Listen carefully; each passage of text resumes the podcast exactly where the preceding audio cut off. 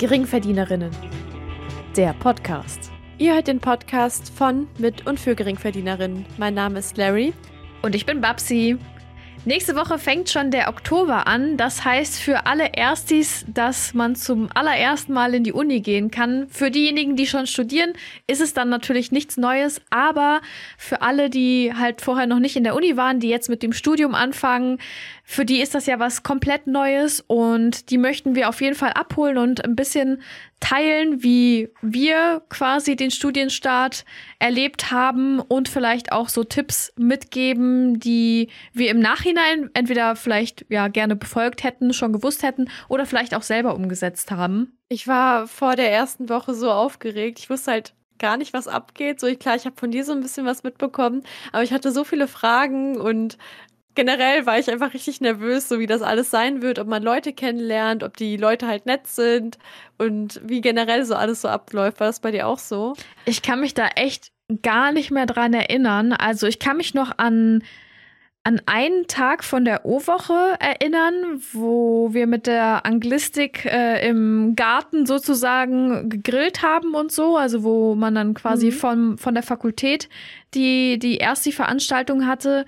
Und ich glaube, so ein paar Fragmente habe ich auch noch von dieser großen erst die Veranstaltung, wo wir in dem riesigen Hörsaal saßen und wirklich alle Erstis da versammelt waren. Ich würde sagen, so an die meisten Leute kann ich mich auch erinnern, die ich so am Anfang kennengelernt habe. Vor allen Dingen an eine, weil die mhm. sah nämlich aus wie Dagi B.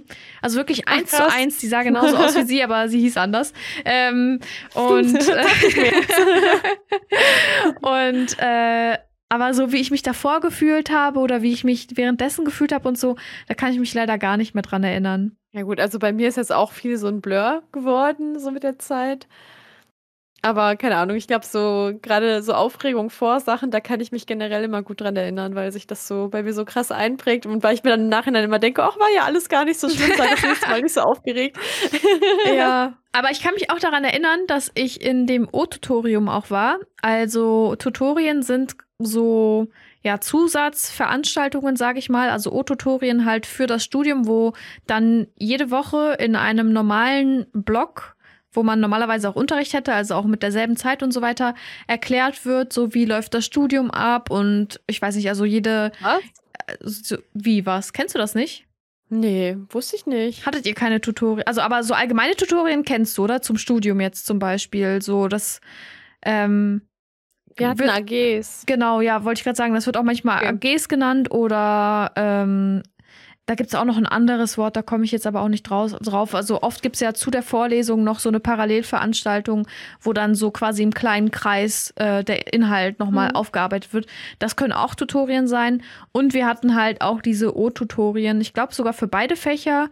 Ich habe dann halt natürlich nur ein O-Tutorium gemacht, ich muss ja nicht zwei machen. Und es kommt, glaube ich, auch ganz auf die Tutorinnen und Tutoren an, was da halt jetzt überhaupt drankommt, so für Kram. Mhm. Okay, aber also falls ich bei sowas mitgemacht habe, kann ich mich nicht mehr dran erinnern. Ich habe halt irgendwie mitbekommen, dass es irgendwie so ältere Studierende gibt, die so einzelne Erstis Mentor, wie nennt man das? Mentor, Mentoring nur halt als Verb. Ähm, Mentoren?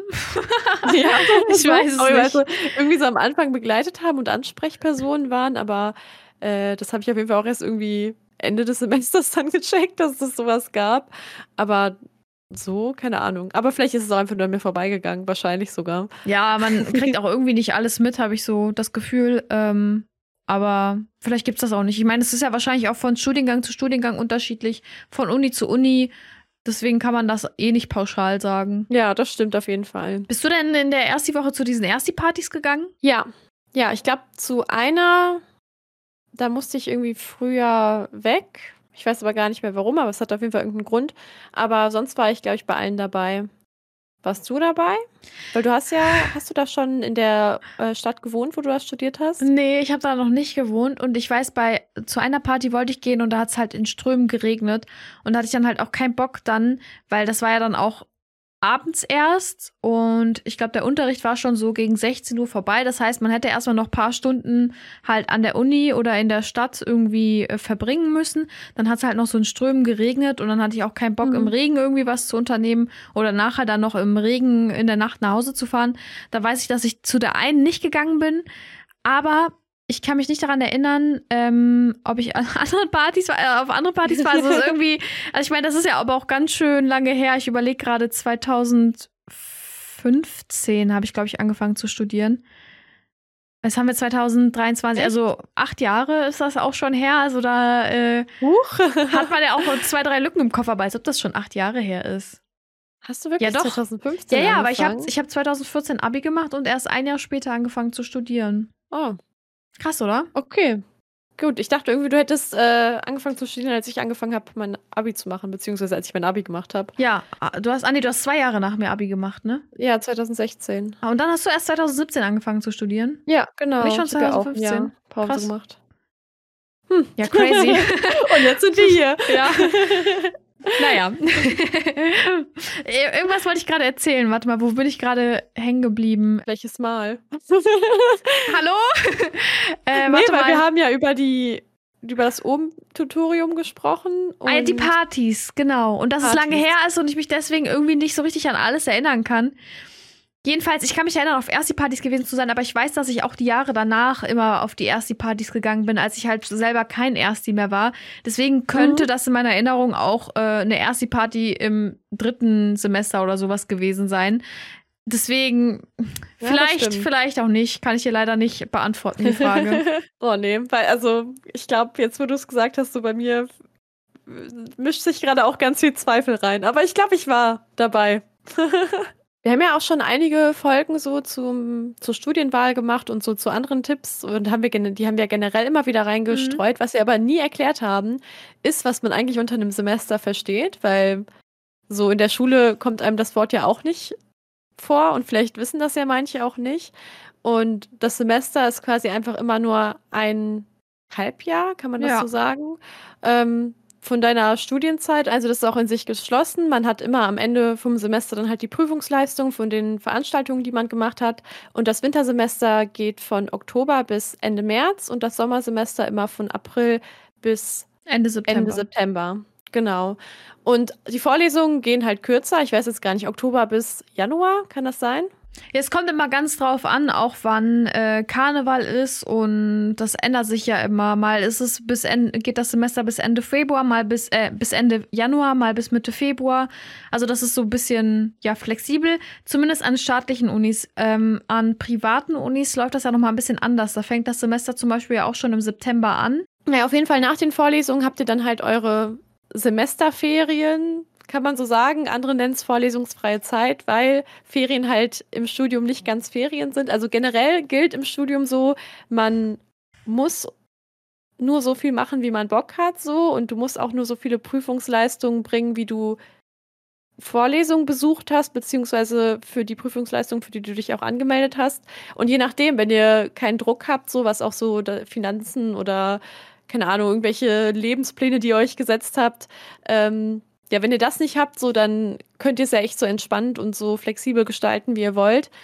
Und ja, dementsprechend ändern sich dann halt auch eure Semesterferien. Ich hatte es zum Beispiel so, dass ich die ersten drei oder vier Semester gar keine richtigen Ferien hatte, weil wir halt Praktika machen mussten und Hausarbeiten schreiben mussten. Und wir hatten aber das Glück, dass wir unsere Klausuren immer in der ersten Semesterferienwoche, glaube ich, geschrieben haben. Das heißt, ich war wenigstens damit durch. Ich kenne aber auch von anderen, dass die quasi die ganze vorlesungsfreie Zeit lang Klausuren schreiben und dann genau. auch deswegen keine Zeit haben. So jede Woche ähm, eine oder so.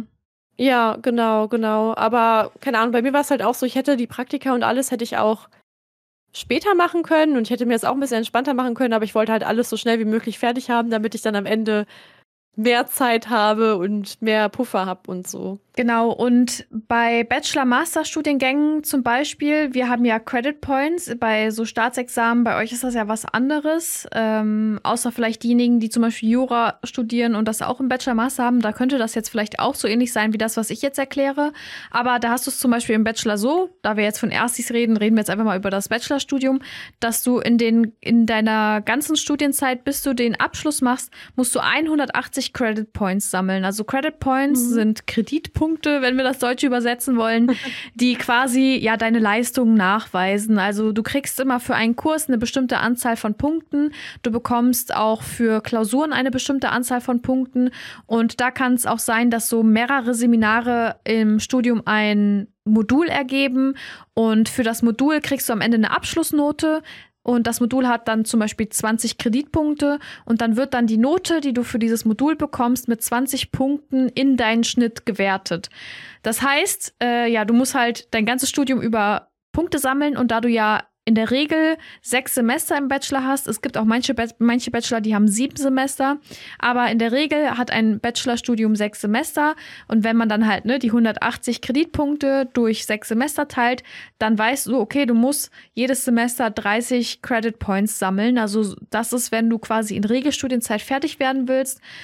Da, das ist dann so der Umfang an Arbeit, den du machen musst. Und da ist das auch teilweise unterschiedlich. Also ich kann, kann ja nur von meiner Erfahrung sprechen. Ich weiß nicht, wie das mhm. in anderen Studiengängen ist, an anderen Unis. Es gibt ähnliche Modelle, aber auch unterschiedliche Modelle.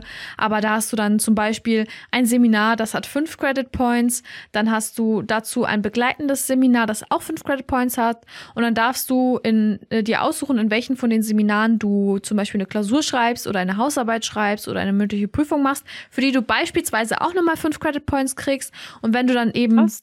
Dieses, diese beiden Seminare und die Klausur und was auch immer abgeschlossen hast nach einem Semester, hast du quasi 15 Credit Points gesammelt. Und so läuft das in der Regel ab. Also das war jetzt nur eine Beispielrechnung. Meistens haben Seminare weniger Credit Points, meistens nur so drei. Und dann diejenigen, die bewertet sind, vielleicht dann, weiß ich nicht, fünf oder sechs. Aber das ist wirklich je nach Studium unterschiedlich geregelt. Und da hilft am besten das Modulhandbuch. Das habe ich ja schon mal angepriesen. Wenn ihr dann ein Modulhandbuch habt, ansonsten hat es eventuell auch irgendwie einen anderen Namen, irgendwie einen Studienplan oder keine Ahnung, wie was auch genannt werden kann, wo dann wirklich tabellarisch und mit Erklärungstexten und so alles aufgelistet ist an Leistungen, die man erbringen muss, aber auch welche Variation beziehungsweise welche ähm, Auswahl man hat. Also manchmal hast du auch, äh, ja, sagen wir mal, ein Angebot aus sechs Seminaren, musst davon aber nur vier machen. Und wie du dann halt auch deine Module, wenn das denn jetzt nach Modulen ausgerichtet ist, ähm, ja, zu Ende studieren musst. Meistens gibt es auch mehr Module, als du machen musst. Also so, meistens kenne ich das so, dass es ein Modul mehr gibt. Also beispielsweise mhm. gibt es fünf Module, vier musst du davon gemacht haben. Im ersten Studienjahr zum Beispiel, im zweiten Studienjahr kannst du dann drei Module von den vier machen und im letzten Studienjahr machst du zwei von denen, wovon du dann das letzte auswählst, indem du dann deine Bachelorarbeit schreibst. Also das ist auch ein sehr regulärer Ablauf, aber gilt natürlich auch nicht für jede Uni und für jedes Studienfach, wie ich das ja auch schon häufiger gesagt habe. Aber das ist so das, was ich sehr häufig gesehen habe, so das Modell, weil na, mit der Bologna-Reform vor keine Ahnung wie vielen Jahren wurde das alles mehr oder weniger vereinheitlicht und deswegen findet man das relativ häufig, dieses System. Ich finde es so krass. Ich habe von Credits natürlich so, von dir habe ich schon mal irgendwie was mit Credits geholt und wenn wir über Sachen so über Prüfungsleistung gesprochen haben, dann hast du auch mal immer gefragt, so wie viele Credit Points ich denn brauche, bla bla bla. Und das wusste ich dann halt nie, weil ich mir immer dachte, hä, was sind Credit Points? Was macht man damit? Und das erste Mal habe ich so Credit Points kennengelernt, als ich dann halt im Auslandssemester war, wenn man es dann halt brauchte, um sich halt die äh, Leistungen da anrechnen zu lassen. Und ich finde es so interessant, wie das halt in anderen Studiengängen abläuft. Und ich habe ja auch schon ein paar Mal gesagt, so dass Jura ja generell äh, von Uni zu Uni auch innerhalb der Bundesländer ganz anders ist. Und bestimmt gibt es das, ich meine, auch in NRW, in der, bei der Uni Bochum oder so, gibt es sogar auch Credit Points. Aber ich glaube, das ist eher so der Einzelfall, wobei ich das jetzt auch einfach so behaupte. Anekdotische Evidenz mal wieder. Ähm, Haben die denn da das Bachelor-Master-Modell? Zu meiner Zeit, als ich mich damit beschäftigt habe und auch äh, Leute kannte, die da studiert haben, hatten die das nicht. Nee. Ah ja, okay. Aber krass, dass Aber sie dann das kommt ja jetzt auch haben. erst langsam. Ja. Ja, genau. Und bei uns waren es halt einfach Scheine, die man machen musste. Und da mhm. hatten wir auch bei so, ähm, ja, beim Grundlagenschein und Sprachenschein und so, da hatten wir Auswahl und da mussten wir dann auch nur eins machen. Aber sonst bei den großen Scheinen, sage ich jetzt mal, mit den Hauptthemen wie halt Zivilrecht, so, keine Ahnung, Familienrecht, bla bla bla, da äh, hatten wir dann halt immer nur eine Klausur am Ende vom Semester Und die mussten wir dann halt bestehen. Und dann halt noch eine Mhm. Hausarbeit pro Rechtsgebiet einmal. Ja, wir hatten auch äh, so diese Scheine, die waren aber quasi dafür da, um zu belegen, dass du den Kurs besucht hast, damit du dann dafür die Credit Points bekommst. Und die haben wir damals in den guten alten Zeiten sogar noch ausgedruckt auf Papier sammeln müssen, in so einer Mappe oder wo auch immer Mhm, du die oh, gesammelt wow. hast. Und dann, als ich meinen Bachelor fertig hatte, musste ich halt mit der ganzen Mappe, mit allen Papierscheinen zum Prüfungsamt gehen und äh, beziehungsweise erstmal zu meinem äh, Koordinator vom Studiengang. Der musste das erstmal absegnen und dann musste ich damit zum Prüfungsamt laufen und dann wurden mir sozusagen die ganzen Punkte angerechnet. Und das Witzige war, Okay. das war auch richtig wild. Ähm, da war irgendwie ein Dozent, äh, von dem hatte ich damals irgendwie nicht den Schein bekommen, ist mir dann aufgefallen. So sowas übersieht man ja bei so viel Zetteln, die man Mhm. sammeln muss. Ähm, und dann äh, habe ich mich halt so erkundigt, ja, hier Dozent XY, da brauche ich noch den Schein, da habe ich den Kurs besucht und so weiter. Und dann hieß es so, ja, der Typ ist verschollen. Wir haben seit einem Jahr nichts mehr von dem gehört. Und ich so, ja, cool, äh, was mache ich denn jetzt so? Ich hatte dann, ich weiß nicht, ob ich halt, ich glaube, ich habe schon früh genug angefangen, mich darum zu kümmern. Also ich glaube schon mindestens ein oder zwei Semester, bevor ich äh, quasi meine Bachelorarbeit abgegeben habe, weil man weiß ja nie. Und das war auf jeden Fall ein guter Call. ähm, ob man da nicht irgendwie, weiß ich nicht, was übersehen hat oder so, ne? Und dann, bevor ich dann wegen einem Kurs ein Semester länger studieren muss, weil ich irgendwas vergessen Gott. habe, mache ich es lieber früher genug. Dann kann ich den Kurs noch einplanen, wenn ich sowieso noch dabei bin, an der Ja. Uni zu sein. Deswegen, das möchte ich hier auch an der Stelle jedem und jeder empf- empfehlen. Jedenfalls hieß es so, der Typ ist verschollen, so, wir müssen gucken, ob wir das im System finden, so, dass du den Kurs besucht hast. Und dann wurde aber auch von der Sekretärin auch schon gesagt, so, ne, dass wenn das nicht so ist, dass wir dann auf jeden Fall eine Lösung finden und so, äh, weil das wäre ja schon irgendwie ein bisschen ähm, krass Was für gewesen. ein Stress. Aber die haben dann den Schein irgendwo, irgendwo haben die da was gefunden. Ich weiß nicht, ich habe auf jeden Fall am Ende was bekommen, so. Und da war ich auf jeden Fall auch sehr froh darüber, aber ich fand halt auch die Story witzig, dass der Typ halt einfach verschollen ist und also keine Ahnung, so normalerweise, wenn, also man kündigt doch und ist nicht halt einfach weg so von der Arbeit, aber wer weiß, ne, vielleicht ist ja auch irgendwie was passiert oder so. Ja. Äh, aber das, äh, ah, krass. das ist halt auch das Ding, wenn man halt so eine Zettelwirtschaft hat. Jetzt äh, im Master, ich weiß nicht, ob die Uni moderner ist oder ob das einfach daran liegt, dass mehr Zeit vergangen ist und halt Unis minimal digitaler geworden sind. Da haben wir das alles in einem Campus-Management-System. Da werden die ganzen Nachweise gesammelt. Da tragen die Dozierenden ein, wenn du einen Kurs besucht hast und auch wenn du halt eine Abschlussprüfung gemacht hast, dann wird auch die Note eingetragen und dann wird auch automatisch da alles äh, ja, aufgeschrieben, ausgerechnet, dein Notendurchschnitt und du kannst dir das auch regelmäßig einfach ausdrucken und hast direkt den Transcript of Records, heißt das, also quasi dein ähm, ja, Nachweis von deinen Leistungen, ja, Leistungsnachweis, genau. Leistungsnachweis. Ja, habe ich jetzt auch hinbekommen, ähm, den man dann auch direkt runterladen kann und so. Ich musste im Bachelor musste ich halt wirklich dann noch mit meinen Zetteln irgendwo hingehen und mir einen Leistungsnachweis ausstellen lassen, wo die dann alles zusammengefasst haben. Also es ist schon sehr gut, dass das jetzt so geht, aber das ist natürlich auch äh, vor allen Dingen hier in Deutschland nicht äh, ohne Probleme so funktioniert das.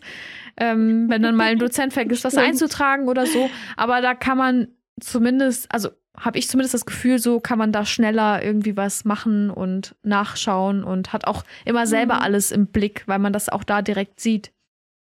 Es gibt ja auch dieses Portal, wo man halt die Vorlesungsmaterialien hochgeladen bekommt und so, keine Ahnung, Übungen reingestellt bekommt, was auch immer, ne?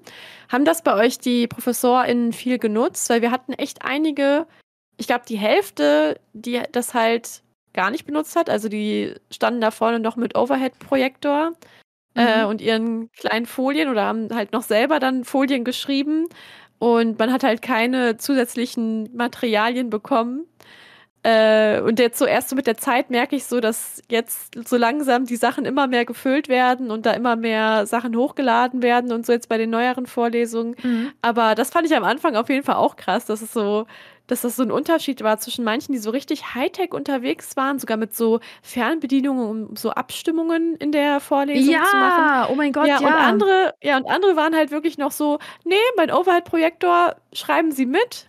Äh, und ansonsten kaufen Sie sich mein Lehrbuch, dann wissen Sie schon Bescheid. Ja, genau. Ja, das hat das jetzt, wo du es sagst, da hatte ich auch äh, solche Leute bei mir.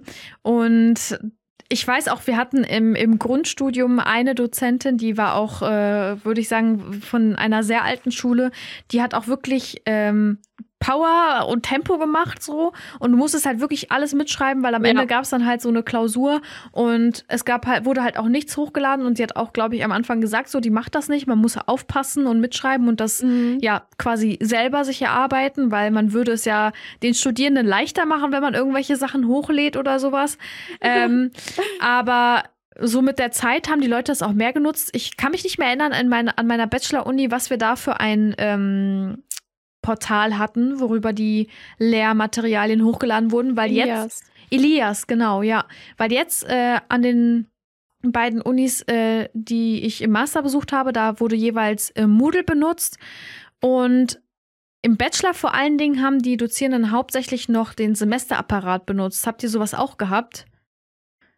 Äh, ich kann mich nicht dran erinnern, dass ich den mal benutzt habe. Das ist quasi so die. Ist das? Das ist quasi so die Vorstufe, würde ich sagen, von so Lehrportalen. Äh, okay. Das ist quasi, ja, ich weiß nicht, ich habe das auch eigentlich nur im, im Bachelor benutzt, aber da, das war auch so eine lange Liste, wo die Dozierenden standen mit ihren Kursen. Also, mhm. ne, auch wenn die mehrere Kurse hatten, dann standen die da mehrmals, dann hast du auf den Namen geklickt, dann hast du immer am Anfang der äh, Seminare und Vorlesungen immer einen Benutzernamen und ein Passwort bekommen in der mhm. ersten Sitzung. Dann hast du das Für da jede Vorlesung? Ja, genau. Und dann hast du das da eingegeben. Also es gab immer einen extra Boah. Benutzernamen, ein extra Passwort. Ich glaube, damals war das auch. Haben die Browser da schon die Passwörter gespeichert? Ich glaube noch nicht. Also man muss, oh muss auf jeden Fall immer eine Liste parat haben mit den ganzen Sachen. Und dann konntest du dich da einloggen und da waren dann die Sachen so hochgeladen. So ein bisschen wie die Moodle-Liste, nur halt in sehr einfach. Das war dann wirklich nur so, also optisch jetzt nicht so wie Moodle oder Elias mhm. wahrscheinlich heute auch nicht, sondern wirklich einfach nur mehr oder weniger eine Download-Liste mit Materialien und die wurde dann also es gab Dozenten, die haben das viel benutzt und die haben da wirklich viel hochgeladen. Dann manche, die haben dann nur die wichtigsten Sachen hochgeladen, manche haben gar nichts hochgeladen. Mit der Zeit haben die dann halt auch Elias oder Moodle benutzt, je nachdem an mhm. welcher Uni man war. Aber vor allen Dingen die Älteren, die halt quasi schon vor zehn Jahren oder wann auch immer das eingeführt wurde, den Semesterapparat lernen mussten. Die hatten dann auch keinen Bock, wieder was Neues zu lernen und haben dann den Semesterapparat weiter benutzt. Also ich würde sagen, so die Leute, die jetzt noch studieren, die müssen wahrscheinlich auch beides noch benutzen, aber ich denke mal, in so zehn Jahren oder so wird es nur diese Lern-Lehrportale geben und nicht mehr diesen Semesterapparat, den habe ich mich immer das gehasst. Klingt richtig anstrengend und umständlich. ja, war es. Aber ich meine, wenigstens war was online. So, das war ja schon mal ein Vorteil im Vergleich zu anderen. Aber es war, ja, klar. es war trotzdem unnötig. Man nimmt, was man kriegen kann. ja, definitiv. Aber wenn wir jetzt schon bei Portalen sind, ne, wir haben ja jetzt schon über das Campus Management System gesprochen, wo ich ja gerade über die Leistungsnachweise gesprochen habe, da gibt es meistens auch die ganzen Sachen wie äh, Studienbescheinigung oder Bescheinigung für die Krankenkasse oder da gibt es auch dann, wie gesagt, äh, die Notenübersicht, die Creditübersicht, da kannst du deine Adresse ändern, du kannst da dein, deine wie heißt das nochmal, diese Studentennummer da? Äh, Matrikelnummer? Genau, die Matrikelnummer nachschauen. Die braucht ihr für jede Klausur, für jede Prüfung und generell, wenn ihr mal Fragen habt, wollen die immer eure Matrikelnummer wissen, damit die euch im System finden. Genau, die, eure Matrikelnummer ist basically das gleiche wie die Nummer, die auf dem Ausweis steht. So. Also das ist so das Wichtigste eigentlich, womit ihr euch ähm, identifiziert. Oder es gibt auch ähm, manchmal so äh, quasi nach Klausuren so Notenlisten, wo dann die Matrikelnummer mhm. hingeschrieben wird und dann die Note, weil die das in Anführungsstrichen anonymer machen wollen, ähm, dass halt nicht jeder sieht, okay, ähm, Anna Schulz hat nicht bestanden und Tobias Schmidt hat eine 4-0 nur geschafft oder so. Deswegen machen die es mhm. meistens nur mit der Matrikelnummer. Also auf jeden Fall wichtig. Und das findet ihr alles in dem Campus Management Portal eurer Uni. Dann gibt es ja verschiedene Lehr-Lern-Portale wie eben Moodle oder Ilias, wo ihr Unterrichtsmaterialien finden und hochladen könnt, wenn ihr zum Beispiel Abgaben habt, wie Essays oder sowas. Manche Dozierende machen das halt auch, dass man das dann einfach in Moodle hochlädt mit einem äh, mit einer Deadline und bis dahin musst du dann deine Hausaufgabe sozusagen hochgeladen haben. Ähm, dann gibt's da auch, ähm, ja, manchmal werden auch irgendwelche Bücherseiten da hochgeladen oder ganze Texte, die man halt bis zur nächsten Stunde vorbereiten muss und lesen muss oder so. Das findet man dann halt alles auf solchen Portalen. Dann gibt es aber auch noch das LSF. Das hatte ich jetzt eigentlich an beiden Unis in Deutschland, war es das LSF. Finde ich auch so. Ähm, ich weiß gar nicht, wie das an den Unis im Ausland war. Da kann ich mich nicht mehr dran erinnern, wie das heißt. Aber bestimmt wird es auch noch andere Portale in Deutschland geben. Das sind auf jeden Fall die Portale, wo ihr eure Kurse wählen könnt, wo ihr eure Stundenpläne ähm, ja, zusammenstellen könnt. Da könnt ihr euch durch das Vorles Vorlesungsverzeichnis klicken und Kurse auswählen, belegen, anmelden, abmelden. Und da ist quasi das alles. Und beheimatet. auch vormerken. Also ihr könnt ähm, da im oberen Bereich immer das Semester auswählen, irgendwo oben rechts. Und dann könnt ihr halt schon mal auch so in den für Semesterferien zum Beispiel, könnt ihr euch schon mal die Kurse vom nächsten Semester anschauen und euch dann schon mal die Termine vormerken. Vor allem, wenn ihr auch so Sachen habt, wo ihr vielleicht irgendwie äh, eine bestimmte Belegungsfrist einhalten müsst oder besonders schnell sein müsst, dann könnt ihr das immer machen, den Plan dann speichern, ganz wichtig, sonst ist es halt direkt wieder weg. Und ähm, dann seht ihr auch einfach, ob man schon den Platz beantragen kann oder nicht von den Kursen, die euch jetzt explizit interessieren. Genau, da sieht man auch schon, meistens, wenn das, also je nachdem, wie früh man auch schaut, ne, sieht man auch schon, in welchen Räumen das stattfindet, zu welchen Zeiten, wer, wer die Kurse hält. Und dann kann man da auch schon mal schauen, wenn es zum Beispiel Parallelkurse gibt, so bei welchen Dozenten man dann den Kurs belegen möchte. Ähm, manchmal ne, ist, ist das ja auch eine Sympathiesache. Und wenn es eine Auswahl gibt, so warum sollte man dann nicht zu jemandem gehen, den man mehr mag? Also das ist auch sehr praktisch ja. und ich meine, um das Portal kommt ihr sowieso nicht drum herum, weil ihr müsst ja Kurse belegen. So. Übrigens auch eine Sache, das habe ich, glaube ich, schon in der Folge erzählt. Aber äh, schaut euch auf jeden Fall auch in dem LSF, also in dem äh, Stundenplanportal, nennen wir das jetzt einfach mal, auf jeden Fall die Belegungsfristen an und belegt ja. die Kurse so früh wie, wie, möglich, weil bei uns war das so, ne, ich habe ja gerade erzählt, es gibt Kapazitäten in den Räumen wegen der Brandschutzverordnung, wo du dann unter Umständen vielleicht nur 20, 30, 50 Plätze hast.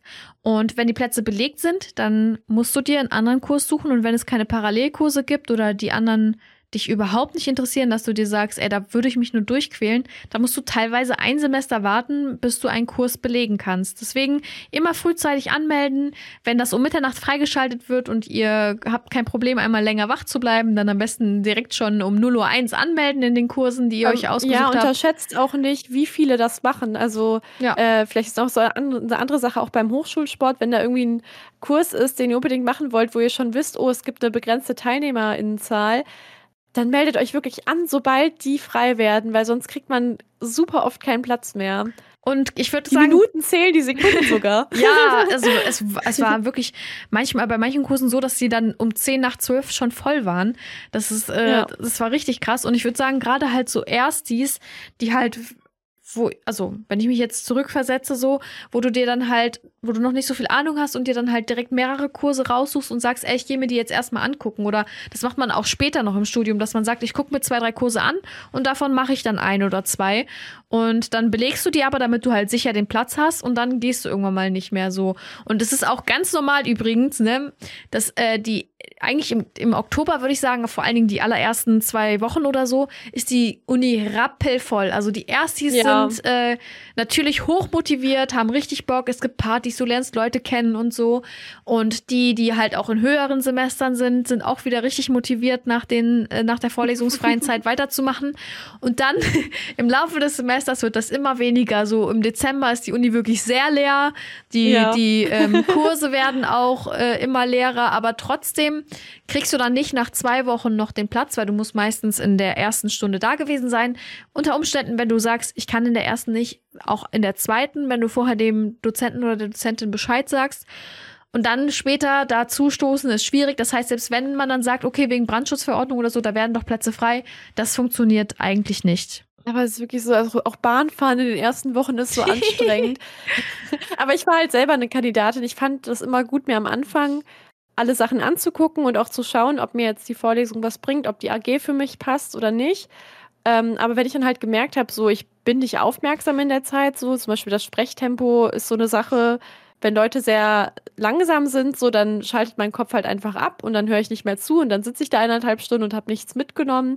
Ähm, oder manchmal ist es auch einfach nur so, keine Ahnung, ich kann dann gar nicht sagen, was das Problem ist, so, aber ich komme dann irgendwie so nicht in den Vorlesungsstil rein, dann war es halt für mich immer leichter, wenn ich mich dann einfach die Zeit selber hingesetzt habe und mir das mhm. selbst angeeignet habe, als dann halt die Zeit da zu verschwenden, sage ich jetzt mal, nur mein gutes Gewissen zu haben. Ja. Weil am Ende musst du es halt danach machen und das, ich will lieber mehr Freizeit haben. So, man hat ja so schon genug zu tun mit keine Ahnung, arbeiten, Freunden treffen, Hobbys, was auch immer. Und wir sind ja hier im Podcast, wir sind ja Freundinnen der Effizienz, so. Und warum sollte man etwas Ineffizientes machen, so nur, ne, wie du sagst, um das Gewissen zu beruhigen oder weil man das dann so macht oder so. Also, ne, in der Zeit kannst du dann halt auch Sachen machen, die dir was bringen. Bei mir war das halt häufig so, ne, dass, äh, ich, ich habe das Gefühl, das war gerade bei so Doktoranden der Fall, so die vielleicht noch nicht so viel Erfahrung hatten, wo ich mir denke, hey, ihr wart doch selber mal Studierende, so warum wisst ihr das eigentlich nicht? Dass sie das häufig so gemacht haben, dass du halt ähm, ich habe ja schon erzählt, ne, ein Modul hat ja aus mehreren Kursen bestanden und in ein oder mhm. zwei hast du dann eine Klausur geschrieben, Hausarbeit, whatever. Und die anderen, die du, die anderen Kurse, die du für das Modul machen musstest, da hast du dann halt nur den Leistungsnachweis gebraucht. Und die haben dann halt, ne, in der ersten Stunde erfährst du, was erwartet mich im Kurs, was sind hier die Anforderungen für die Leistungsnachweise und auch welche ähm, Abschlussprüfung kann ich machen und was ist da die Anforderung. Und wenn ich dann halt in einem Kurs war, den ich nur gemacht habe für den Leistungsnachweis, so, und wie gesagt, die jungen Dozierenden, so, die hatten dann irgendwie immer so die, die, den Aufbau, dass diejenigen, die halt äh, nur einen Leistungsnachweis brauchen, die haben dann halt ähm, einen Vortrag gehalten, meistens, glaube ich. Ich weiß mhm. gar nicht, manchmal hast du auch ein Stundenprotokoll geschrieben, fand ich auch richtig schlimm. Habe ich einmal gemacht und dann nie wieder. Und ähm, dann habe ich dann mich relativ früh immer eintragen lassen für halt eine Präsentation. Wenn ich Pech hatte, war es noch eine Gruppenpräsentation, dann musstest du dich halt noch mit Leuten absprechen und so, aber wenn ich Glück hatte, konnte ich die halt auch alleine machen. Und das war aber eher selten so. Und dann habe ich dann halt die, da die Zeit abgesessen, geguckt, okay, ne, sind hier irgendwelche Sachen, die ich auch noch in meiner Präsentation aufgreifen kann, weil das ist immer ganz gut, wenn du ähm, ja rück Rückbezug auf Sachen aus dem Unterricht nimmst, ja. aber und wiederhol jetzt nicht alles so, das soll ja auch neu sein, was du da erzählst. Und dann ab dem Tag, wo ich meine Präsentation gehalten habe und wenn man danach nicht noch etwas anderes für den Leistungsnachweis machen musste, dann bin ich auch nicht mehr zum Kurs gegangen, weil wozu brauche ich den Kurs dann, dann so, ne? Weg. Ja, ich habe dann ja alles gemacht, was ich machen muss, so der die die Inhalte waren halt auch nicht immer interessant und selbst wenn die interessant waren, habe ich in der Zeit dann, weiß ich nicht, mich für die Arbeit eintragen lassen und da eine Schicht geschoben mhm. oder einen anderen Kurs besucht. So manchmal hat man ja auch so Parallelkurse belegt oder so. Oder es gibt ja noch tausend andere Sachen, die man erledigen kann, muss und darf in der Zeit. Äh, und ja, das ist, denke ich mal, eine gängige Strategie, ja.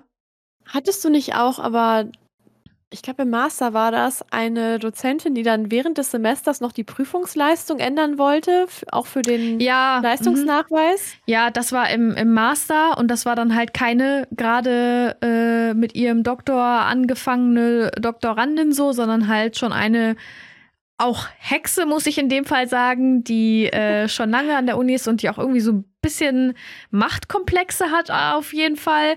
Und ähm, ja, die war sowieso, also die war eh richtig schlimm. Also es gibt auch, es gibt richtig süße Dozierende, aber es gibt auch richtig schlimme ja, Dozierende. Und sie war halt, war halt eine von den richtig schlimmen, die hat auch so Leute bloßgestellt im Unterricht und so. Und jedenfalls, ne, hat sie am Anfang der, ähm, de, des Seminars gesagt, so das und das machen wir jetzt für den Leistungsnachweis. Ich so, okay, mache ich. Ich glaube, ich war dann in der ersten, zweiten Stunde dran und weil ich die halt schon schrecklich fand und so, dachte ich mir so, Alter, nein, so, ne, ich werde mir die jetzt nicht jede Woche geben. So, mhm. es gibt, also ich weiß nicht, wie das jetzt mittlerweile ist, aber als ich angefangen habe zu studieren, gab es auf jeden Fall keine Anwesenheitspflicht, außer für Sprachkurse. Ich glaube, die ja, Gesetze haben sich mittlerweile auch irgendwie ein bisschen geändert, aber ähm, ja, nur weil das Land jetzt gesagt hat, gut, es, ihr dürft die Anwesenheits wieder, Anwesenheitspflicht wieder einführen, heißt das ja nicht, dass die Unis das so voll umsetzen. Und ich glaube, an meiner Uni gibt es auch ähm, so noch immer noch keine Anwesenheitspflicht. Das heißt, die können dich auch nicht irgendwie aus dem Kurs rausschmeißen, wenn du einmal angemeldet bist und de deine Leistung erbracht hast. Aber mhm. dann hat sie dann plötzlich irgendwie das hat man dann auch nur so am Rande mitbekommen, weil jeder im Studiengang weiß, dass die ein bisschen wild drauf ist. Und dann wird dann natürlich immer so jeder informiert und so.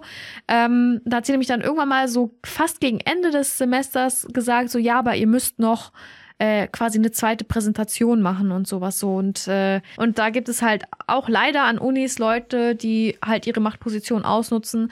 Man kriegt auch immer wieder so Skandale mit von ähm, äh, Doktorandinnen oder SHKs, WHKs oder sowas, die ähm, ja ausgebeutet werden, sage ich jetzt mal Ja. so, ne? Auch so die Arbeitsbedingungen, Bezahlung und so weiter ist häufig in der Kritik. Und natürlich gibt es auch so Sachen wie sexuelle Belästigung, wo dann ähm, ja die äh, höher gestellten Personen dann auch mal inappropriate gegenüber den, den ihnen untergestellten Personen sind. Ja, das hatten wir auch. Also es war ähm, allen auch irgendwo bekannt. So, also als, wie nennt man das denn? Offenes Geheimnis war das. Genau. Aber geändert hat sich dann halt trotzdem nichts, ne? Man Nee. kennt's. Ja.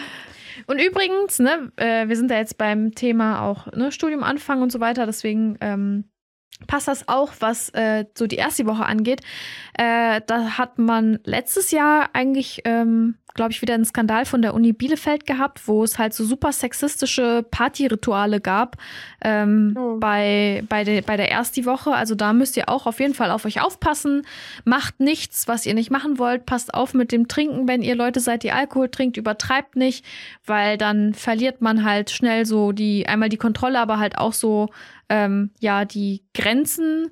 Und dann gibt es halt Leute, die dann Advantage so taken. Wie sagt man das? Die dann die Ähm, Gunst der Stunde ausnutzen. ausnutzen, ja. Genau, und dich Vor ausnutzen. allem, und so. was ich auch kenne, auch so aus höheren Semestern, die dann extra auf die äh, Ersti-Partys gehen, um dann halt die naiven, sag ich jetzt mal, Erstis Ja, die teilweise vor sechs Monaten noch in der fucking Schule waren. Weißt du, das sind noch Kinder, Mhm. so ekelhaft. Wenn ihr solche Leute seid, ihr seid ekelhaft.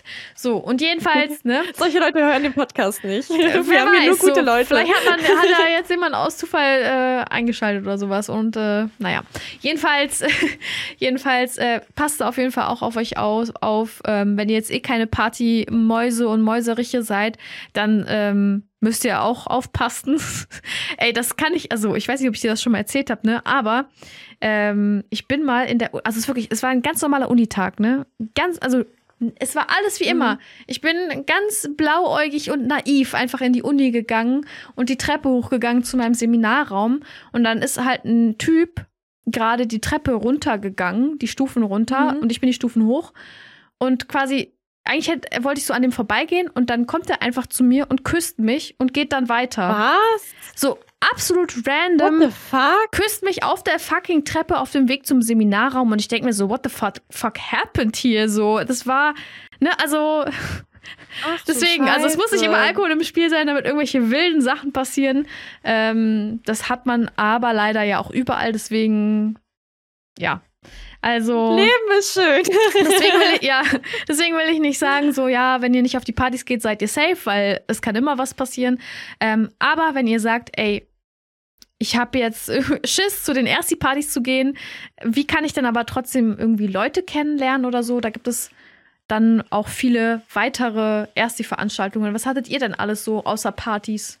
Ähm, irgendwie so eine, nicht eine Schnitzeljagd, aber wir hatten so ganz viele Sachen, wo man dann, also wo wir irgendwie in Gruppen gegeneinander angetreten sind und dann halt so Rallies, Rallies ist das Wort, Genau, Rally, äh, ja, machen wir auch. Ähm, da waren auch ganz viele Kennenlernspiele dabei und so und was hatten wir denn noch? Auf jeden Fall auch so offizielle Veranstaltungen, logischerweise, ne? Aber da hat man jetzt nicht so aktiv Leute kennengelernt. Äh, irgendwie, ja gut, Kneipentouren sind ja quasi Partys, aber wenn man nicht in den Club gehen will, dann wäre das sozusagen noch eine sanfte Version davon. Ähm, weiß ich nicht. Weißt du, dass im Auslandssemester waren noch mal viel mehr Möglichkeiten, aber das ist wieder so die Sache. Kann doch sein, dass ich die einfach hier nicht mitbekommen habe. Ja, das stimmt. Ja, es gibt, ist immer. Es gibt auch häufig so Veranstaltungen von der BIP, wo dann quasi die BIP erklärt wird, ähm, Ja. wie man Bücher ausleihen kann, wie man sich einen Ausweis da macht und solche Sachen. Da Das wollte ich sowieso noch sagen. Sorry fürs Unterbrechen, Mhm. aber auch so die Portale und so, die sind auch immer noch mal auf den Webseiten von der Uni erklärt. Zumindest kenne ich das so. Und in der offiziellen Woche, wo ihr halt so Infoveranstaltungen von der Uni habt, wird das auch noch mal erklärt. Und wenn ihr Fragen habt, dann könnt ihr euch auch immer an das, ähm, wie nennt man das Zentrum ZIM. für ja ZIM genau äh, wenden. Und äh, die erklären euch auch immer noch mal Sachen, so dass äh, weil, ne, es waren jetzt viele Infos und so und viel kann man echt nachlesen oder einfach zu den Stellen laufen und die Leute fragen. Genau, ja, auf jeden Fall. Also da gibt es richtig viele Angebote, vor allen Dingen in der ersten Woche, aber auch im Laufe des Semesters so, weil so irgendwelche random Fragen hat man eigentlich immer und ja. Dozierende kann man sicherlich auch fragen. Es gibt äh, Koordinatoren und Koordinatorinnen im Studium, äh, im, im, in der Fakultät, die man fragen kann. Es gibt äh, oft ältere ähm, oder höher Leute aus einem höheren Semester, die dann für die Dozierenden arbeiten, die man fragen kann. Also eigentlich ist da jeder offen. Du kannst auch jeden eigentlich auf dem, auf dem äh, Schulhof, wollte ich schon sagen. Wie heißt das? Unihof. auf dem Campus, genau. äh, auch ansprechen und fragen. Also ähm, eigentlich, eigentlich hilft da, hilft da jeder, habe ich so die Erfahrung gemacht. Und ja. Ja, und genau, jedenfalls gibt es da auch diese Veranstaltungen von der BIP, die machen nicht nur so Uni, äh, nicht nur so BIP-Führungen, also auch noch viele andere Veranstaltungen, ähm, auch so Schreibwerkstätte zum Beispiel, wenn ihr dann schon so am Ende des ersten Semesters seid und eure erste Hausarbeit zum Beispiel schreiben müsst oder so. Ähm, dann gibt's mhm. auch noch so allgemein so, ähm, ich weiß gar nicht, wie man das nennt, das ist dann keine Werkstatt, also keine Schreibwerkstatt, wo du halt so schreiben lernst oder formatieren oder so, sondern ich kann mich nicht mehr dran erinnern, aber das war halt so, dann irgendwie war das vielleicht Haus, Nacht der Hausarbeit oder irgendwie sowas. Ach, diese lange Nacht, von dem, wenn man ähm, kurz vor Ende der Abgabefristen mhm. nochmal so einen Motivationskick braucht und sich dann mit allen irgendwie, ich glaube, hat die Bib auch länger auf oder so, genau. und dann kann man sich dann da hinsetzen und zusammen halt schnell die Sachen noch zu Ende schreiben, bevor man die abgeben muss. Genau, ja, eben. Das ist zwar keine so richtige Veranstaltung, aber irgendwie halt auch schon. Und klar, man hat dann vielleicht eine gerade eine andere, einen anderen Fokus, aber trotzdem, ne, da lernt man auch Leute kennen. Und in den, ja. Seminaren sowieso, also gerade gerade wenn ihr erstig seid, so alle sind aufgeregt, für alle ist das was Neues, so jeder möchte jemanden kennenlernen. Vielleicht kennen manche Personen schon irgendwen, aber die meisten kennst du nicht. Die kommen ja teilweise aus ganz Deutschland da an die Uni mm, und sind genau. keine Ahnung, wie weit äh, umgezogen, um halt da zur Uni zu gehen. Deswegen, ihr seid alle, ihr sitzt alle im selben Boot, so man muss sich dann da nicht irgendwie denken, man ist der einzige Depp, der keine Ahnung hat. Ähm, es gibt so viele Möglichkeiten, Leute kennenzulernen und Ihr müsst das auch nicht. Also wenn ihr sagt, äh, ich bin jetzt nicht so die soziale Person, aber ihr werdet zwangsläufig zum Beispiel Gruppenarbeiten machen müssen. Leider, das finde find ich auch immer ganz schlimm. Aber dann ist das schon mal ganz gut, wenn man zumindest ein, zwei Leute hat, wo man weiß, okay, mit denen äh, kann ich etwas anfangen. Dann kann man sich, wenn man sich die Gruppen aussuchen kann, immer zusammensetzen, zusammenarbeiten und äh, ja, sonst natürlich Freunde finden oder pff, was auch immer, wofür man auch immer mal Leute braucht. Genau, ja, Leidensgenossinnen, so alles. Ja, weil manchmal hilft es ja doch, wenn man irgendwie Leute hat, die halt mit einem angefangen haben, die sich die gleichen Fragen stellen, die gerade an der gleichen blöden Hausarbeit sitzen und da nicht weiterkommen und so, dass man sich da einfach austauschen kann. Aber ich würde auch sagen, weil ich finde, ganz oft, zumindest hatte ich auch das Gefühl so ein bisschen, aber ich habe das auch von anderen gehört, ähm, dass man sich halt denkt, so, boah, wenn ich in der ersten Woche keine Leute kennenlerne, dann bin ich ganz alleine das ganze Studium lang. Mhm. Und das ist halt Quatsch. Also ich verstehe, woher das kommt und vor allem, weil sich ja auch schnell so Grüppchen bilden und dann ist es natürlich auch schwierig, da wieder reinzukommen und so, wenn Leute schon so festgefahren sind. Aber es gibt auch, also wie du schon gesagt hast, so es gibt so viele Möglichkeiten, halt vor allem, wenn man auch das breite Angebot von der Uni nutzt, so was ihr auch teilweise halt zum Beispiel im LSF auch nachschauen könnt, so andere Vorlesungen, die jetzt vielleicht nichts mit eurem Studiengang zu tun haben, aber extra für, wie nennt man das, sind, diese Studium universale Sachen, ne? Ah ja. Mhm. Wo man dann so halt aus anderen Fakultäten mal Sachen mitmachen kann, die extra darauf ausgelegt sind. Das sind dann ja auch Leute, die sich auch für das Thema interessieren. Das ist ja auch schon mal ein guter äh, Grund so oder halt sowas wie äh, Hochschulsport. Es gibt, glaube ich, auch, keine Ahnung, ganz oft einen Unichor, eine Theater AG. Ähm, irgendwelche Lesekreise und so. Also eigentlich ist für jeden was dabei oder wenn ihr euch halt sowas wie beim Asta oder so engagieren wollt. Ihr findet ja immer Leute, die ähnlich drauf sind, die ähnlich denken wie ihr. Und das ist eine Sache, das ist jetzt auch brandaktuell, weil, weil ich gestern dann wieder mal eine Erfahrung hatte. Ähm, traut euch Sachen alleine zu machen, so. Also vielleicht ist es für manche kein Problem, aber ich finde, dass manche Sachen muss man sich auch antrainieren, alleine zu machen wenn man es denn möchte. Aber ich finde, das ist voll die Bereicherung so. Ich war zum Beispiel gestern, war ich das erste Mal in meinem Leben alleine auf einem Konzert. ähm, ich war richtig aufgeregt davor. Babsi musste sich auch meine, meine ganzen Nachrichten geben und so. Aber es war eine richtig gute Erfahrung, weil ich wäre voll traurig gewesen, wenn ich das Konzert nicht gesehen hätte. Ähm, und keine Ahnung, ich habe schon, also ich habe jetzt schon so früh angefangen, so Sachen alleine zu machen und mich halt nicht so krass davon einschränken zu lassen, ob ich jetzt Leute finde, die da auch Bock drauf haben. Aber nichtsdestotrotz, so jedes Mal, wenn man dann wieder so was ganz Neues ganz alleine macht, finde ich es halt immer wieder aufregend und kriege dann wieder direkt Stress und mache mir Gedanken, dass das ja bestimmt komisch rüberkommt oder so, aber es juckt am Ende niemanden und am Ende trefft ihr halt oft, wenn ihr Bock drauf habt, wenn ihr auch auf Leute zugeht und offen dafür seid, trefft ihr auch oft halt Leute, mit denen ihr halt Interessen teilt und wo dann ganz neue Freundschaften entstehen können oder auch Bekanntschaften. Man muss ja nicht immer fürs Leben befreundet sein. So manchmal reicht ja auch eine lose Bekanntschaft. Und das kann ich auf jeden Fall sehr empfehlen. Ja, auf jeden Fall. Und gut, dass du noch den Asta erwähnt hast, weil wir haben ja noch gar nicht so wirklich über die äh, Hochschulstruktur beziehungsweise das Organigramm oder die Hochschulpolitik gesprochen. Deswegen, also der Asta ist, also ich weiß jetzt leider nicht mehr, wofür das die ähm, Abkürzung ist, ne? Aber es ist auf jeden Fall die Abkürzung für irgendwas.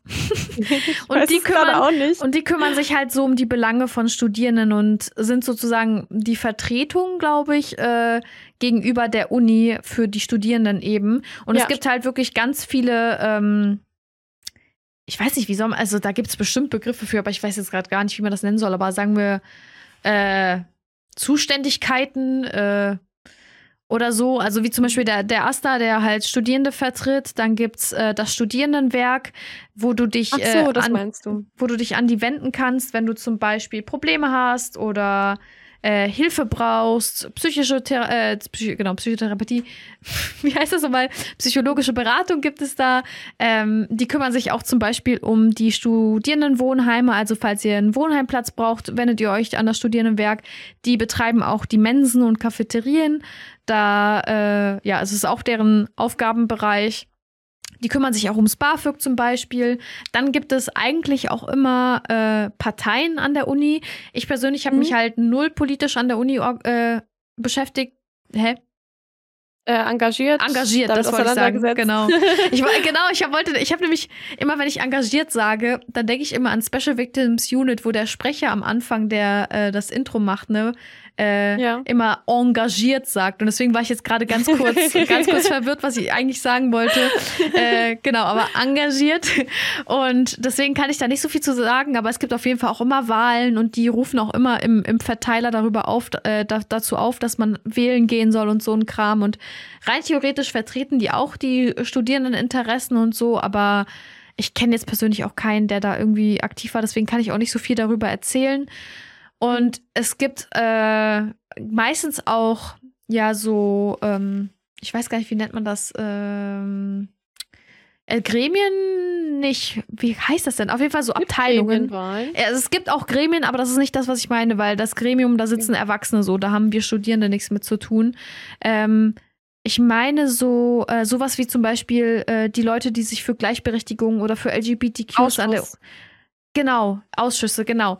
Äh, gibt es auch an der Uni, da, wo man äh, auch hin, mit Problemen hingehen kann, aber sich zum Beispiel auch engagieren kann, ähm, wenn man zum Beispiel sich für LGBT einsetzen möchte, für Frauen, für ähm, Migrationshintergründler oder sowas. Ähm, da gibt es halt ganz viele verschiedene Ausschüsse und so. Das sollte eigentlich auch alles auf, auf den Uni-Seiten ja. ähm, aufbereitet sein oder auf Instagram, meistens, wenn ihr eure Uni eingebt und dann, äh, weiß nicht, irgendein Stichwort LGBT oder so, dann findet ihr das eigentlich auch. Ja, auf jeden Fall. Also es gibt wirklich oh. super viele Angebote. Und du hast ja auch den Hochschulsport erwähnt. Das gibt es auch. Also das so Sportkurse, Programme, ähm, auch meistens so Gyms in der Uni, so kleine Gyms und so, ja. die halt von der Uni angeboten werden. Auch Teamsport, äh, sowas wie Zumba oder Bauchtanzen oder Rudern oder auch so Ausflüge beziehungsweise auch so Urlaube kann man über die Uni teilweise buchen und über den Hochschulsport, wo man dann Skiurlaub macht oder irgendeinen Segeltrip oder sowas. Kostet natürlich auch Geld. Für den Hochschulsport muss man meistens nicht bezahlen. Das ist halt in euren Studiengebühren mit drin. Wir müssen übrigens gleich noch über Studiengebühren reden. Ich weiß, du willst was sagen, deswegen versuche ich das jetzt so schnell aufzulisten. Und äh, da kann man sich halt auch alles Mögliche raussuchen, was einem Spaß macht und so. Und es gibt noch so viele mehr Angebote, die wir wahrscheinlich gar nicht auf dem Schirm haben.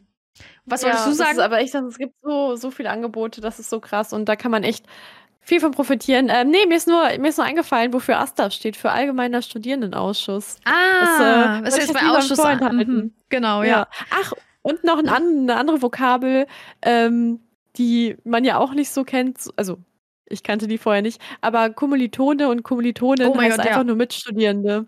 Ja. Ey, also ich finde, das ist ja an sich schon ein sehr wildes Wort, ne? aber man sagt eigentlich schon, spricht man von Kommilitoninnen und Kommilitonen, wenn man jetzt nicht Freundinnen und Freunde meint aus, aus der Uni. Eine Sache, zwei Sachen, die ich noch sagen wollte. Es gibt ja noch die Studiengebühren, das müsst ihr natürlich auch äh, wissen. Also an sich ist. Die habt ihr ja hoffentlich schon bezahlt. Ja, By also- the way, so die Frist ist schon längst vorbei. ja, das stimmt. Ich, aber ich Wenn ihr glaube, eure Unterlagen noch nicht bekommen habt, dann ähm, habt ihr die vielleicht nicht bezahlt. Will ich Ja. mir mal Gedanken machen.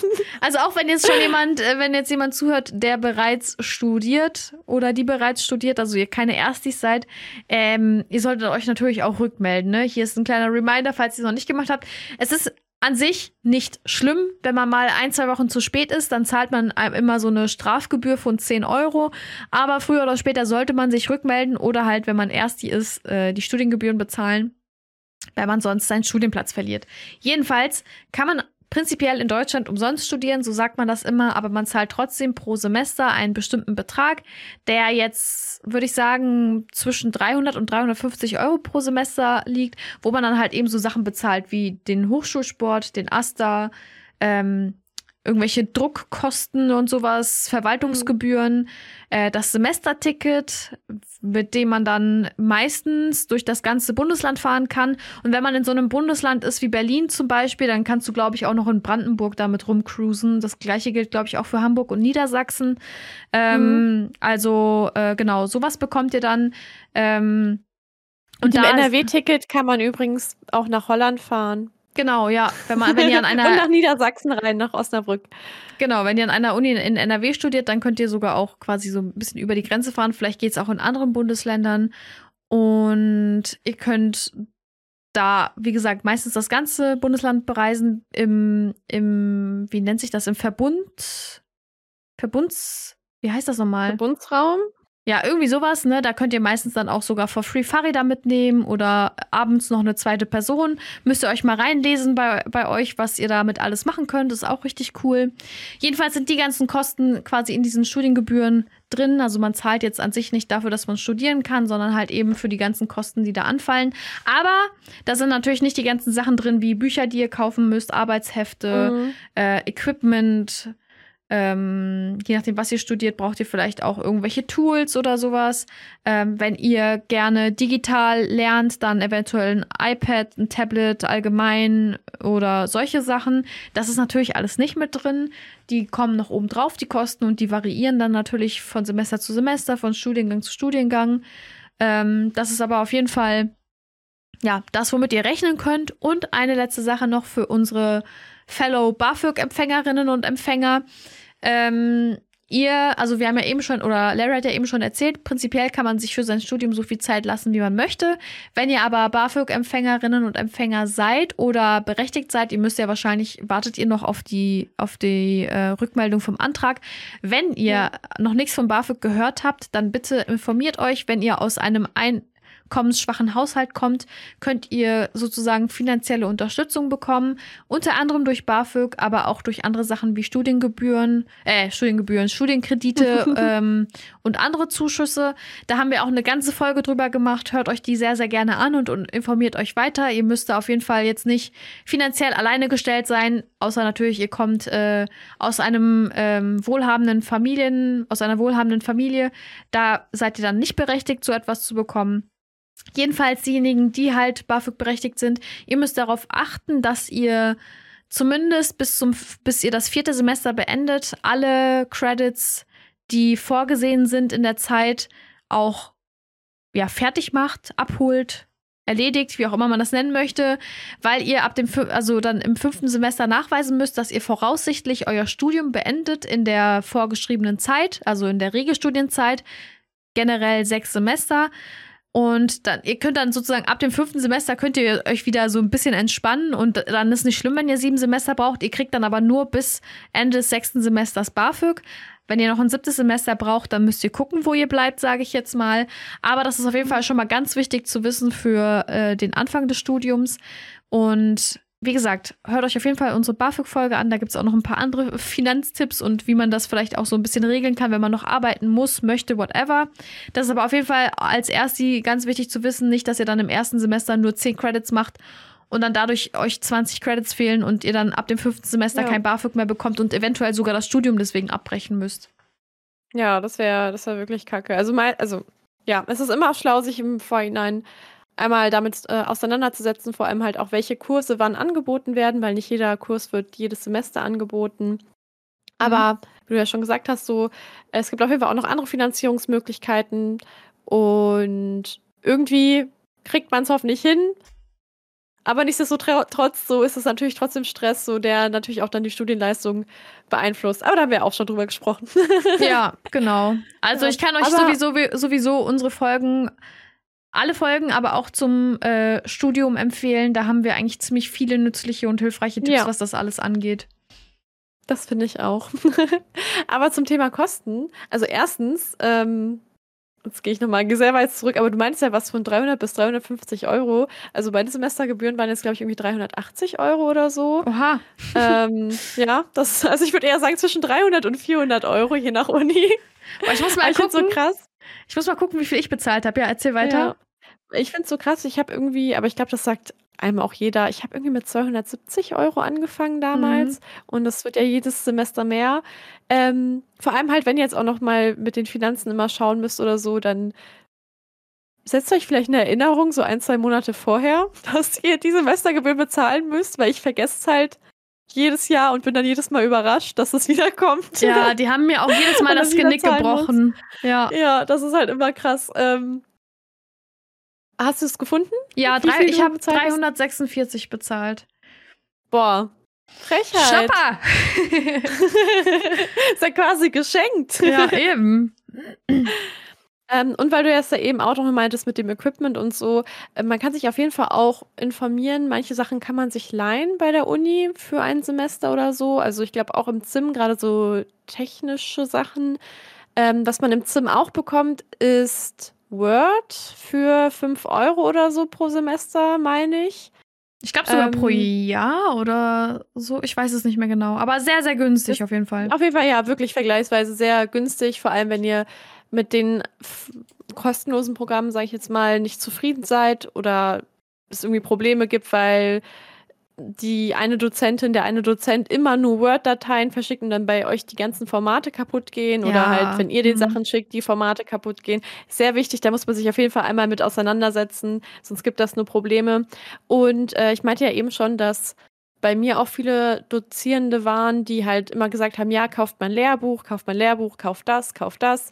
Ähm, und da ist auf jeden Fall auch so eine Sache, ich fühle das, dass man schnell Druck bekommt und sich denkt, boah, wenn ich das jetzt nicht habe, dann kriege ich die Klausuren nicht hin, dann hänge ich zurück und andere wissen mehr oder so.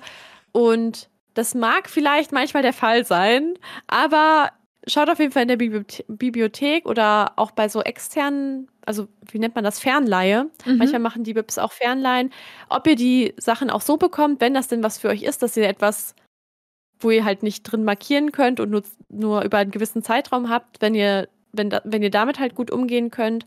Ähm, und ja, ansonsten muss man halt auch echt nicht alles kaufen, was halt auf diesen Literaturempfehlungen stehen. Und wegen PC und Internet so, also ich bin jetzt nicht so der Fan davon, aber in der Bib gibt es auch immer noch mal PCs und ihr habt auf dem Campus eigentlich auch immer WLAN, wenn das denn funktioniert. das ist auch nochmal so eine Sache. Das ist ähm, übrigens so ein EduRoam nennt sich das. Das ist so ein, äh, ja, so ein WLAN, nennen wir das jetzt einfach mal, dass ihr dann quasi auch an jeder Uni habt. Das heißt, wenn ihr, ja.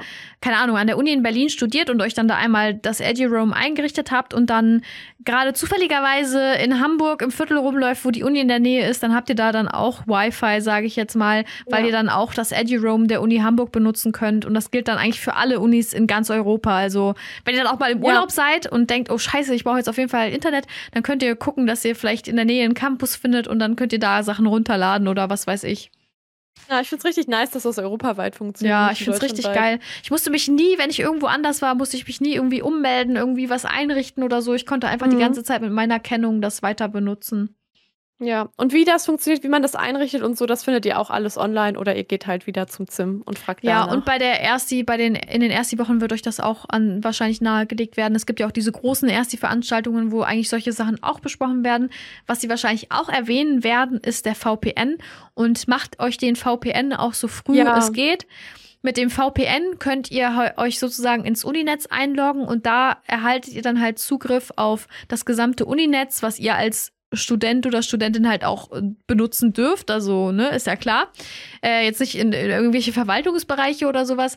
Und da könnt ihr dann zum Beispiel auf den ULB-Seiten, also auf den BIP-Seiten, könnt ihr dann ähm, auch unter Umständen E-Books aufrufen oder irgendwelche Magazine, Artikel, äh, whatever, was es halt alles sozusagen als digitales Format gibt. Also mittlerweile, vor allen Dingen seit Corona, gibt es auch viele Bücher digital.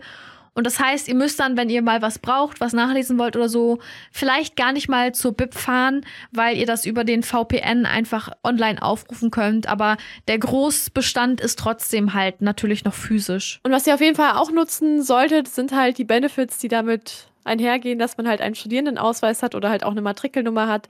Also ob es jetzt irgendwie bei Online-Shops ist, dass ihr da halt Rabatt bekommt. Ich glaube auch, wenn ihr euch bei Unidays oder so anmeldet, Mhm. dann ist das auch nochmal, dann seht ihr auch nochmal, wo ihr jetzt Rabatt bekommt, die halt mit Unidays kooperieren, aber das gibt's halt auch noch bei anderen Sachen so und wenn ihr halt auch noch so kulturelle Angebote nutzen wollt in der Stadt, wo ihr studiert oder generell in irgendeiner Stadt, dann könnt ihr da euren ähm, Studierendenausweis auch immer vorzeigen, so zumindest wenn die das halt anbieten und ja, generell so Studium ist halt einfach natürlich auch anstrengend, vor allem wenn man sich auch selber motivieren muss und so, das ist auf jeden Fall eine Herausforderung, aber so nutzt die Zeit, macht euch eine schöne Zeit, so macht auch mal Sachen, die euch halt einfach Spaß machen so und die jetzt nicht nur lernen und immer nur im wie nennt man das im Semesterplan Mhm. sein bedeuten so, sondern es gibt halt echt viele viele Sachen, die man halt die auch von der Uni angeboten werden, wo wir ja auch schon drüber gesprochen haben.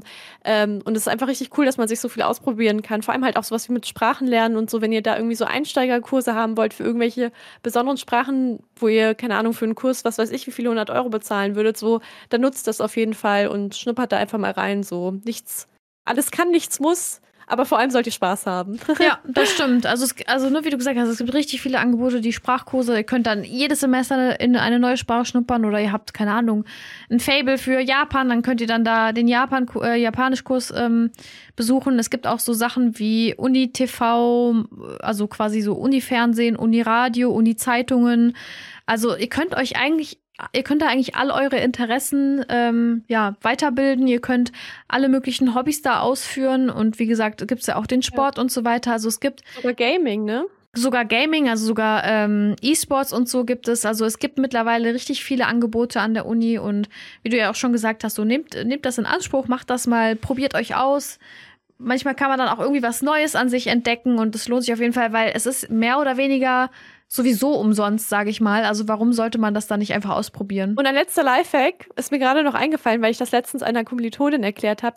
Wenn ihr im LSF euren Stundenplan gemacht habt, dann könnt ihr, da ist so ein kleines Kalendersymbol, wenn ihr auf Stundenplan geht und mit so einem orangenen Pfeil, der glaube ich nach rechts zeigt. Und wenn ihr darauf klickt, dann könnt ihr diesen ganzen Plan, den ihr euch gemacht habt, als ICS-Datei, ist das glaube ich, oder auch eine, oder noch eine andere Datei, auf jeden auf Fall für Fall jeden Kalender. Kalenderdatei. Ja. Genau, könnt ihr euch einfach auf eure Geräte schicken und dann habt, ihr müsst ihr nichts mehr manuell eintragen, sondern habt die Kalender einfach so. Das ist so eine, so eine leicht, also das macht das Leben so viel leichter, vor allem weil halt auch die ganzen Infos von der Veranstaltung auch direkt mit drin sind. Ey, das wusste ich doch gar nicht. Warum hast du mir das nicht gesagt? Ich trage immer alles mit Hand ein. Ich dachte bis letzte Woche, dass das halt allgemein bekannt ist, bis dann halt meine Nein. Kommilitonin so äh, voll mindblown war, aber gut, dann Danke dafür, Larry. Geringverdienerinnen. Eine Produktion von Babsi und Larry. Musik, Lippy and the Overtimers. Gebt uns fünf Sterne für ein gutes Semester und teilt die Folge mit allen Erstis, die ihr kennt. Viel Erfolg beim Studienstart, habt Spaß und bleibt motiviert.